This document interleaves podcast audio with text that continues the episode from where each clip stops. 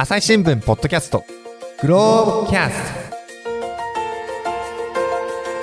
ト。前回に引き続きグローブ編集部の大牟田徹さんに身体拡張についてお話を伺っていきます。という、まあ、聴覚の話はい。だったんですが、うん。えーと、じゃあ、他にも感覚の話でいうと、どんなのありましょうか？あのーもう一つは大きなところは視覚ですよね。ぱそこですね。はい。うん。で視覚でいきますとですね実は日本企業が頑張ってる、いいですね。はい。あのー QD レーザーという会社がありましてですね、これはあの川崎市に置くベンチャーです。うんうん。でもともとお富士通のお技術者だったあ菅原さんという方がですね、うん。えーまああスピンオフして、えー起業されたんですけれども、うんうん。おここのお企業がですね、えーそのレーザー光で、えー網膜にえー鮮明な画像を送るとえいう技術を世界で初めて実用化をしたんですね。はい。これは2020年にもうすでに5年間の臨床試験を経て2020年にえー厚労省の承認をお医療機器としての承認を得ています。うんうんうんで実際にい乱視がひどくて、えーはいそのおコンタクトレンズだとかあるいはあーメガネではですね十分な視力が出ないというような人おたちに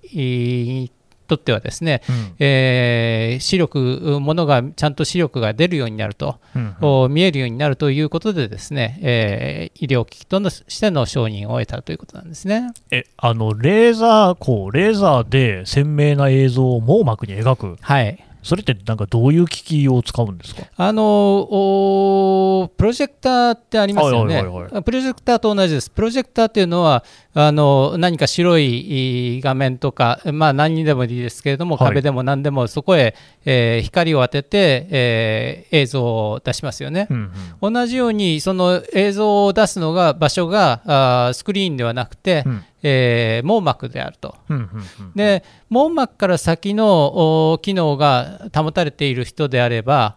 あー結局その前の例えば水晶体のようなところで、えー問題があってもですね、うん。えーちゃんとその綺麗な像があ映ると。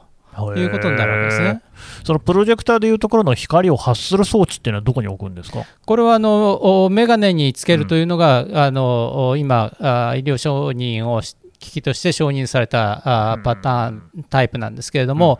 おこの QD レーザーさんではあ他にもですね、えー卓上型え例えば物を読み書きするときだったらあそのおいちいちメガネにあるよりも卓上に置いて、えー例えばその読むものを動かした方が読みやすいとかですね。なるほどね。いうこともあるわはいはい。はいけですね。まあそうですよね、その拡大鏡みたいなことで言えばね、そね。の新聞とか本に合わせてそれをね、大きくするっていうことですけれども、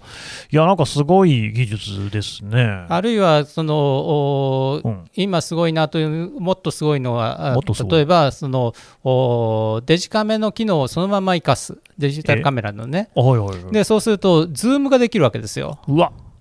003だ。えー30倍ズームができるのでですね、はい。実際にその、はいはいはいはい。お QD レーザーさんではそのおロービジョンという言い方をされてますがそのお視力が出ない方、あーのが実際に使っているところを見せていただいたんですけれども、はいおこのおデジカメ型だとですね、はいはい部屋の向こうにある時計の秒針が見えたり、うんあるいは向こうに座ってるう女性の髪の毛一本一本が見分けられたりす。ごい。女の見分けたくないけど、すごい。あ、そうなんですね。はい、あのですから、それなんかは、もうおいわゆる健常者というか、ですね、うん。えー正常な視力というふうに言われている人では、うんうん。あ叶わないようなものが見えるようになっていると。はあ。いえ、で、しかもプロジェクターってことはあれですか、うん、例えばなんか映画見たいと思ったら見られるんですか？そうですね、あのへー結局、入力をお切り替えれば、はい。あー映画のようなあー実際にはないものを見せる、まあ、うん。バーチャルリアリティですね、仮想現実もできれば、うん現実に見えている現実のお景色とかものとお重ね合わせて、うんえー説明をおまうんうんあ、映し出すようなね、はい。えーいわゆるう拡張現実 AR ですね。あそうですね。こういったこともできるるということになります。さっきのその補聴器と同じように、これもあの別に視覚に障害がない人が使ってもいいそうですね。例えばですねあの今、その QD レーザーさんが提案している使い方としてはですね、えー、美術館などで暗いところで、うん、まあ我々その視力が、まあ、ほぼ正常の範囲の人でもですね暗いところだと細部が見えにくいとかですね、うん、いうことがありますよね。例えばそういったところで、えー、貸し出してですね、えー、それを使いながら例えばその美術品を見るとより鮮明にあるいは場合によればあある場所だけを大きく拡大してみるとかですね、うん、えー、そういったこともできますしその説明を詳しい説明を一緒に見ることもできると。めちゃくちゃいいですね。まあそんなことも考えられてますね。なんかあのロボコップみたいですね。そうですね。面のところにピピピピって文字出てきたりしてね、はあなんか SF だと思ってたことが急速に現実のものとなってるそうですね。感じですけれどもあのまあ、ここまでね、聴覚と視覚でそれぞれ機能の拡張っていうね、お話聞きましたけど、これ、どうなんですか、今、まあ、感覚器っていうのは他にもありますけれども、この先とかってどうなってきたそうなんでしょう？そうですね、あのこれはこういった技術の、うん、をウォッチされてるアスタミューズという会社のですね、うん、えー、川口信明さんという方に伺ったんですけども、おまあ、それによると、おやはり今、聴覚視覚というのがまあ、かなりやはり進んでると、でそれ以外のものもちろんその電気刺激をすると匂いが嗅げるとかですね、えあるいは味を感じるとかですね、はい、まあ、そういった研究もされてはいますけれども、うん、おまだそれをじゃあどう使うんだと、どんなそのそれでイメージどういうその未来につなげていくのかっていうところが今一つ見えないとそういったものについてはですね。えー、ですからやはり聴覚視覚あたりっていうのが大きいだろうと、うん、でしかも一種のストーリーを作ることが大事だとストーリーというのは、今言った言いましたように補聴器としても非常に大きな価値を持っていると、うん、あるいはその視力を補うということでも大きな価値を持っていてしかもそこにプラスアルファでいろんな VR、AR 的なことあるいはネットと接続してというようなことができるようになると。いう、そういう新しい価値ですね、それを加えていけるというのが、あまあ、そういったところがからあ突破していくのがね、その身体拡張ではあ有効なんじゃないかとなるほどいうふうに言っておられますね。なんかでもこの間ですね、えーと、それこそスタートアップ系の企業で、えー、培養肉をね作っている方のね、うん、お話をポッドキャストで聞いたんですね。はいはい、で、えー、まあ、だからこう食べ物なんていうのも人間がこういろんな形でもって、えー、作ったり、まあ、増殖させたりっていうようなこともできるようになってきたと。うん、で、まあ、なんかあの大牟田さんとお話をするとねあの映画とかアニメの話でなぞらえることが多いですけど サイコパスっていう作品ご存知ですかね、はい、アニメでね、はい、であれの中に設定としてハイパーオーツっていうのが出てきて、うん、もうあの人間が食べるものは全部ハイパーオーツで賄えるっていう世界なんですよね。それをいろんな形に加工することによっていろんな料理をね立ち上がらせることができるみたいな未来も、まあなくはないだろうと、うん、そうすると要するにまあ例えるとですね、えー、固形のなんかまあバランス栄養食みたいなのありますよね、うん、ああいうのを食べてるんだけれども、こう味覚はあうな丼を食べてるみたいな、うん、そういうこととかっていうのも実はできるかもしれない。将来できるかもしれないですね、それはね。うんそうするとね、うなぎも絶滅危惧種なんで、うん、あんま食べなくてもよくなるとか、実際、あのすでに、うん、えー、3D プリンター的なものでお寿司を作るとかっていうのもやってるって、これもグローブにありましたね。そうですねはいうんまあ、そこら辺の話っていうのは、しかしまだこれから。そうですね。あの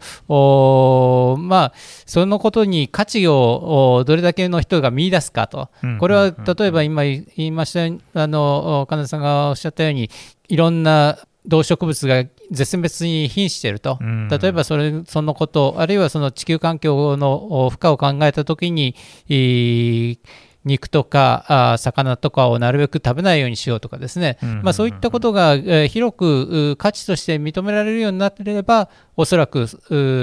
んなあおっしゃったようなこともですね大きな価値として立ち上がってくるかなという気がしますよね。ただまあやっぱり現実的な問題としては、もう私はまだ大村さんに比べればじゃ買い物ですけれども、46ということになってくると、ですね、まあ、いろんなことがやっぱりこう、なんて言いますか、支障をきたしてくるっていうところがあって、やっぱり目と耳っていうのは確かにおっしゃったように、すごくこう肝心なところではあるなと。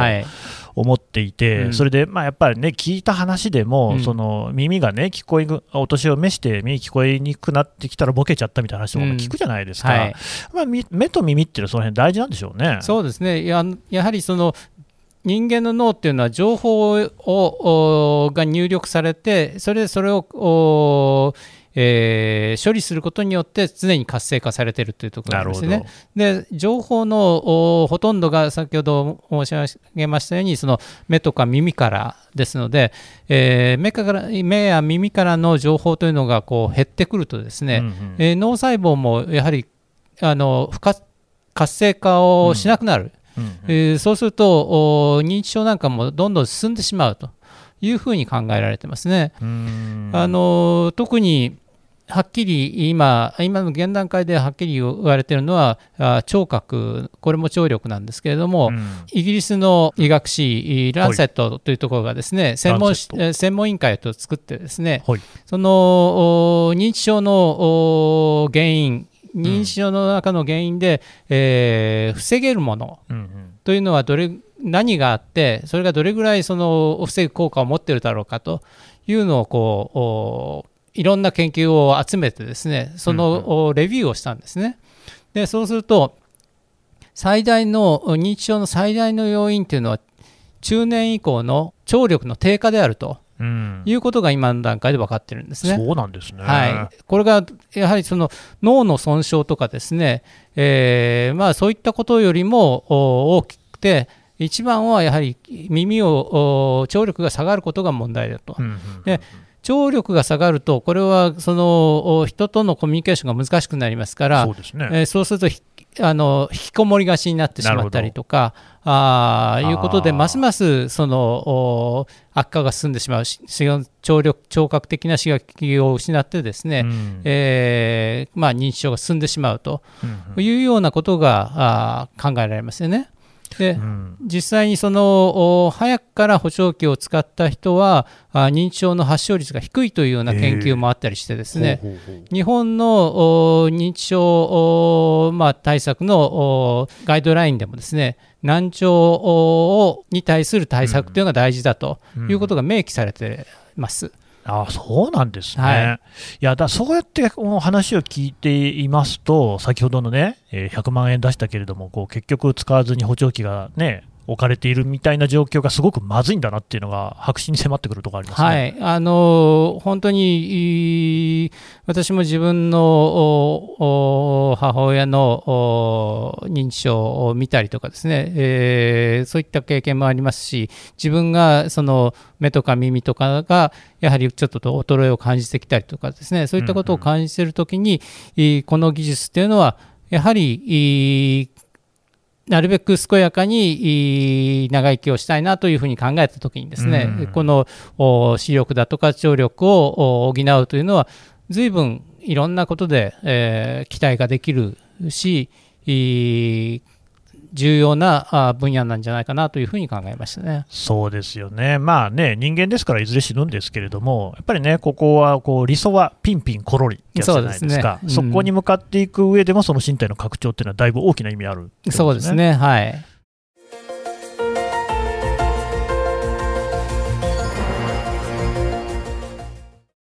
忙しい時でも大事なニュースはチェックしたい。それなら朝日新聞デジタルの紙面ビューアーとポッドキャストはどう？紙面なら見出しの大きさで大事なニュースが一目でわかるし、ポッドキャストは通勤中でもながら聞きできるよ。いつでも、どこでも。朝日新聞。うん。実際にそのどうですか、人工感覚器っていうことでね、最初おっしゃっていたかなと思うんですけれども、こういうものっていうのは、今、まさにね、えー、紹介していただいたような形で、開発がどんどん世界中で進んでるんですか？そうですね、もう一つ紹介をしておきたい技術がありますね。これはあのイスラエルの企業、オーカム社というところが作ってるものなんですけれども、はい、これのこれはあの目が不自由な方向けなんです。うん、これはあの眼鏡のつるにこうつけられるぐらいのごく小さな小型カメラで周囲の状況を読み取ってですね、でそれを耳で教えてくれる。へですから例えばいろんなバーコード商品のバーコードをがありますよね。ありますね。そうすると、そのバーコードを見るとですね、それ登録されてると、あ、これは、あ、はいはいはい、どういう商品の、どういう味のものかっていうのも全部細かく教えてくれる。うんうん、あるいは、その、知り合いの顔をですね、うん、えー、登録しておくと、うん、そうすると、その人が目の前を通りかかった、うん、あだけでですね、誰々さんがあいるっていうことをこう教えてくれると。面白い。ですから先ほど言いましたように目と目の感覚は視覚、うん耳の情報は聴覚っていうのがですね、うん、目か目で見える情報を耳に伝えてくれるとかですね、うんうん。おそらく多分耳に入るべきものを目で示すとかですね、そういったその感覚というのもですね、なんていうんですかね、うん、えー、使い分使い分けっていうか、今までだったら境があったものがですね、すねうん、えー、境がだんだんこう薄こう低くなってくるかもしれない。感覚横断的な感じですね。そうですね。すごい、でも、それってまさにそのなんか人間のもともと持っている能力を超えるというか、うん、さらに拡張していくっていうことですもんね。はい、あの実はその人間これだけたくさんいる中ではですね共感覚といって、うんうん、えー、何かを見たときに例えば音が聞こえたりとか、はい、あるいはあある音を聞いたときにそれで、え光を感じたりとかですね、まあ、そういうふうにあの感覚をえー、超えて共感覚共な共の、共にある感覚ですね。と共感覚という言い方をするんですけれどもそういう人がいることが知られてます。でおそらく脳っていうのはあの今まで使ってない我々が使ってないその潜在的な可能性っていうのは随分あるんだろうと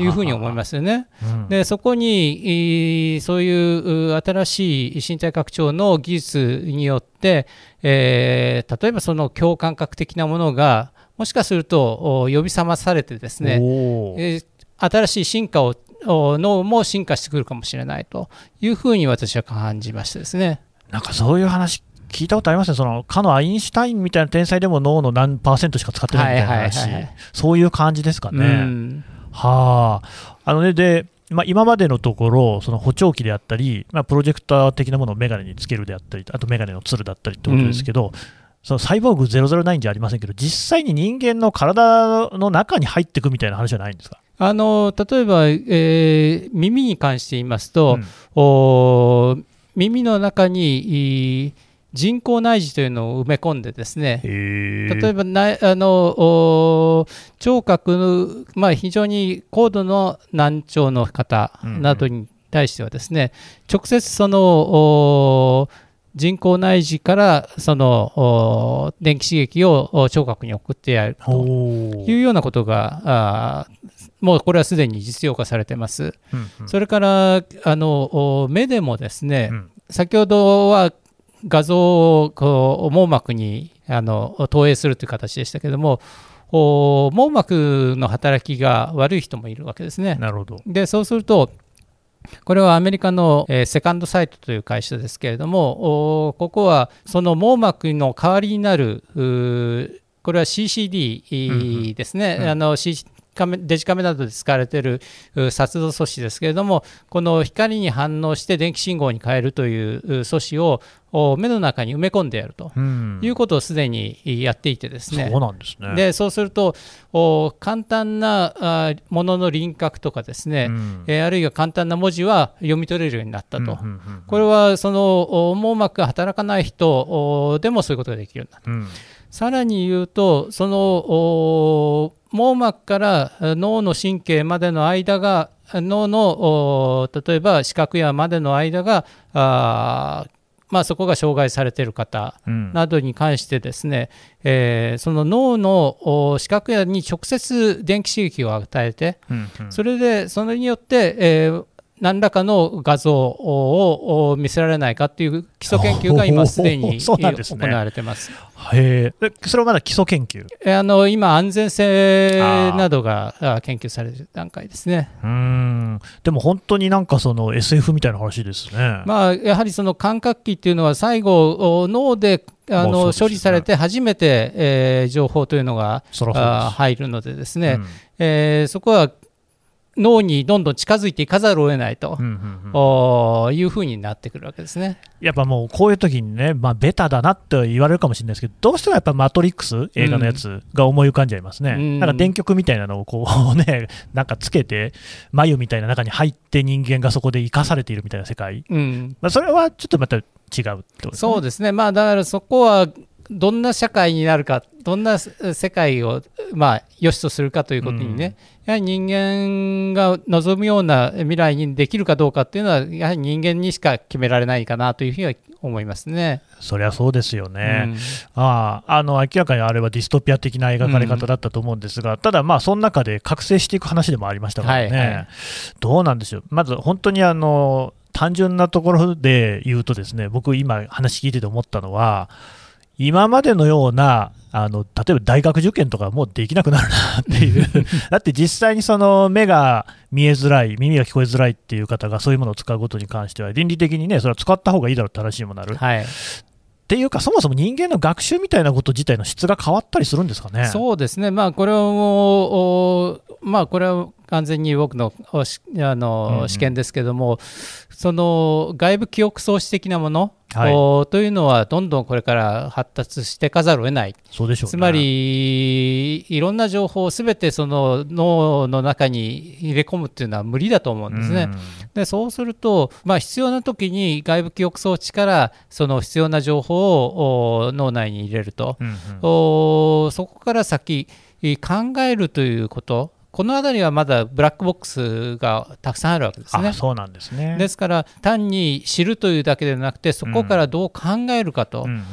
いうことがですね非常に今あのこれからの人間には問われてるんじゃないかなという気はしてますね。いわゆるその詰め込み式みたいなのが、まあ、これすでに批判もありますけれども、あんまり通用しなくなっていて、そうですねうんうんうん、考える力、うん、知識というよりも知恵ということがより強調されてくる時代なんじゃないでしょうかね。なるほどね。そうすると、だから本当にこういろんなことが例えば会社の仕事なんかでも必要とされるものって変わってきそうですよね。そうですね。あのまあその時代がいつ来るかっていうところがね、まあ、ね問題ですけれどもね。うん。どうですか？こうやってね、あのいろいろ取材をされていて、あのさまざまなこともね、えー、見えてくるのではないかなと思うんですけど、まあえーと、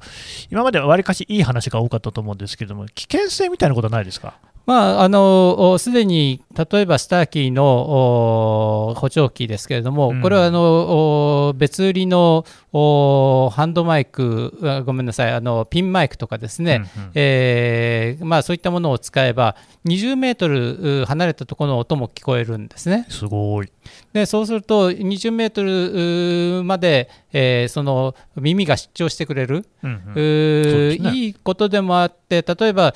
それってその奥さんの声はすでによく聞こえなきゃ困るというような時にですね、うん、その奥さんにそのマイクをつけておいてもらえば家の周りにいる間は、うんうん、あのどこからでも声が聞こえるというふうな使い方ですよね、うん、そういう意味では便利なんです、うんうん、でも例えばそのマイクを悪用すればですね隣の家にポンと入れちゃうですね、えー、隣の家での会話とかですね盗聴だ盗聴もできますよね。あるいはその調子力も同じです。その小さなカメラをつけておけば、どっかに仕掛けておけばですね、そうか。それはもう、ね、いつでも見えちゃうと。本当ですね。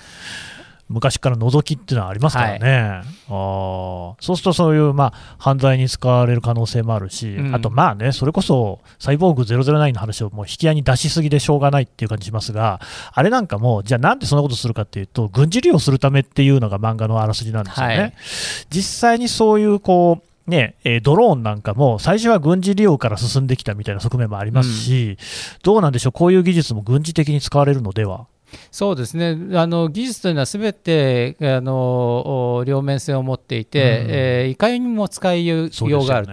ということだろうと思いますね。で産業総合技術研究所これはあのお経産省傘下ですけれども、うんうんそのお中にですねまさに人間拡張研究センターというのが、えそんなのがあるんですね。はい、あります。すごいな。でこれは2018年にできてそこの、お創立当時からあセンター長を務めているう持丸さん持丸正明さんという方がいらっしゃるんですが、はい。えー持丸さんにいそういった話も伺いましたほでそうするとですねまああのお当然そのお聴視力聴聴力っていうようなことになってくるとですね、えープライバシーの問題っていうのはまあ分かりやすくこう立ち現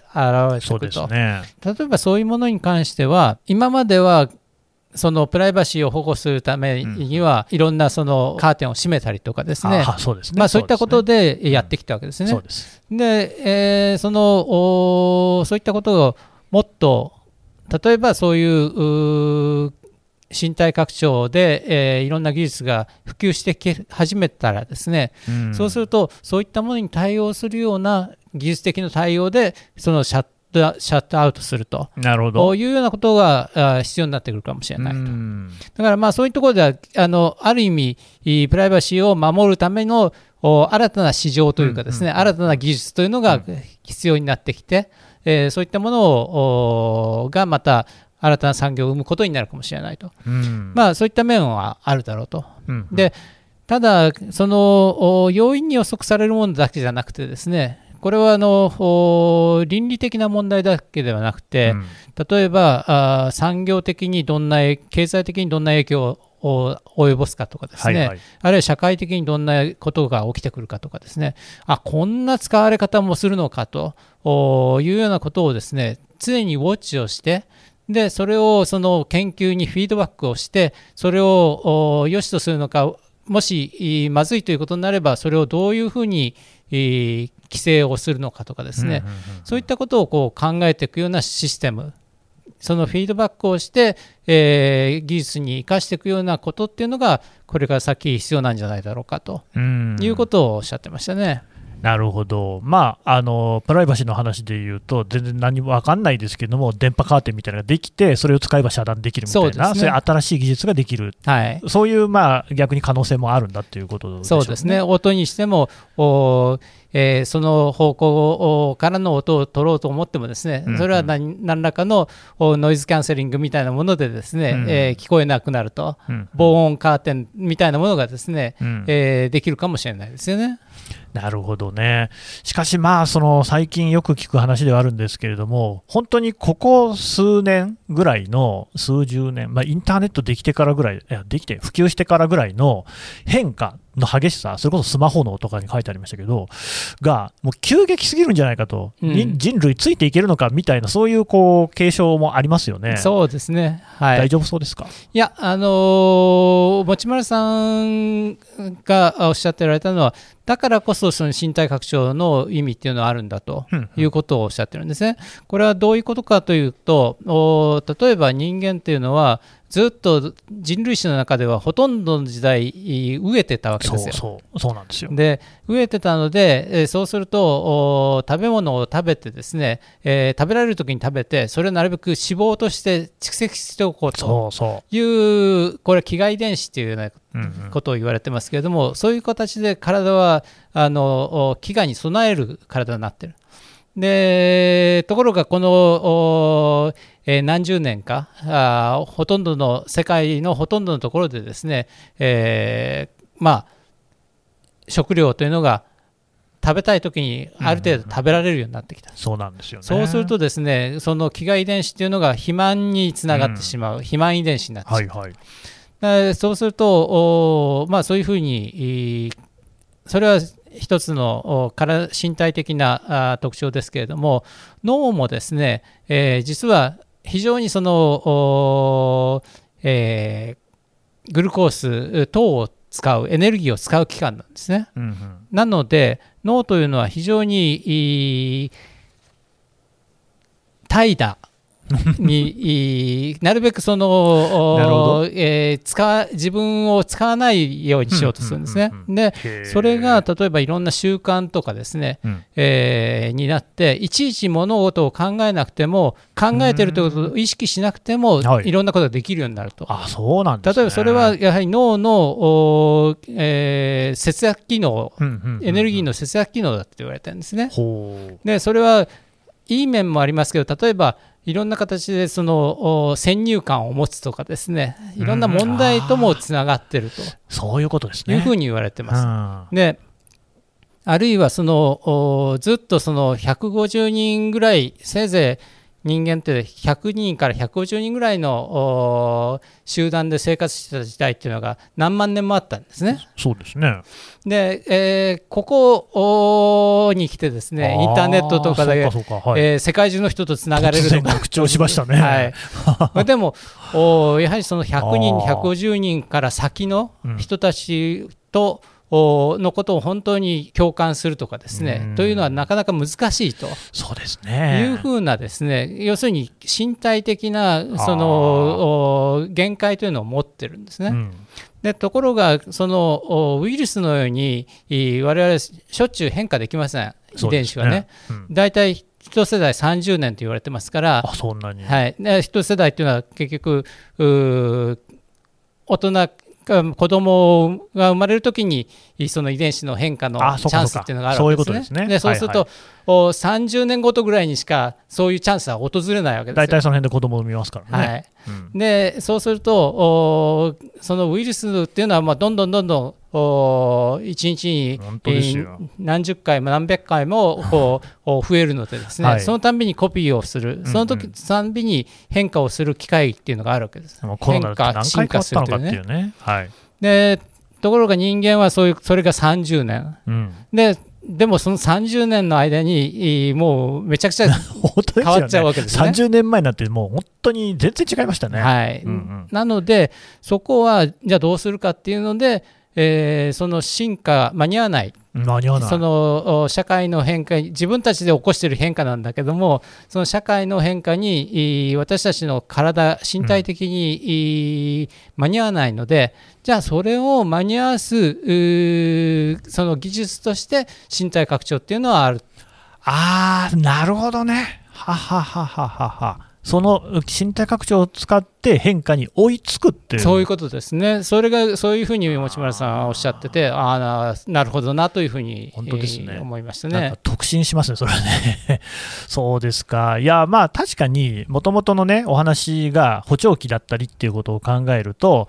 その本来、人類、人間が持っているものっていうものを補う、あるいはそこにこうね、近づけていくっていうことで、こういう発想が出てきているわけで、うん、まあ、まさに周りの環境というか、人間が自分でやってるんですけど、が激変していく中で、それに合わせるっていうことであれば、まあ、あって当然という感じもしますよね。そうですね、まあ、すでに先ほど言いましたように、例えば飛行機とかもですね、これは一種のその社会を変えることにもなってますけども変わった社会、うん、もっと移動が必要だというものに対してもっと早く移動したいしなくちゃいけないっていうそういうものに対応したあの一種の技術による身体拡張とも考えられるわけですよね。なるほどなるほどそうですよね、分かります、そのだってテレワークが進んだっていうのも、ある種の身体拡張的なところがあって、うん、でね、あの実際に顔合わす会議が減った代わりに、なんか Teams とかね、Zoom とかの会議自体の数増えたんじゃないか説もあるじゃないですか、はい、で結局やっぱりその、まあ、拡張っていうのは、それは起こることで、うん、いかに人間、人類がね、そこに向き合っていくのか、うん、あるいは制御するのかっていうようなところが、やっぱり一番大事なんでしょうね。そうですねわかりました。いや非常に興味深いお話でした。大牟田さんでした。どうもありがとうございました。どうもありがとうございました。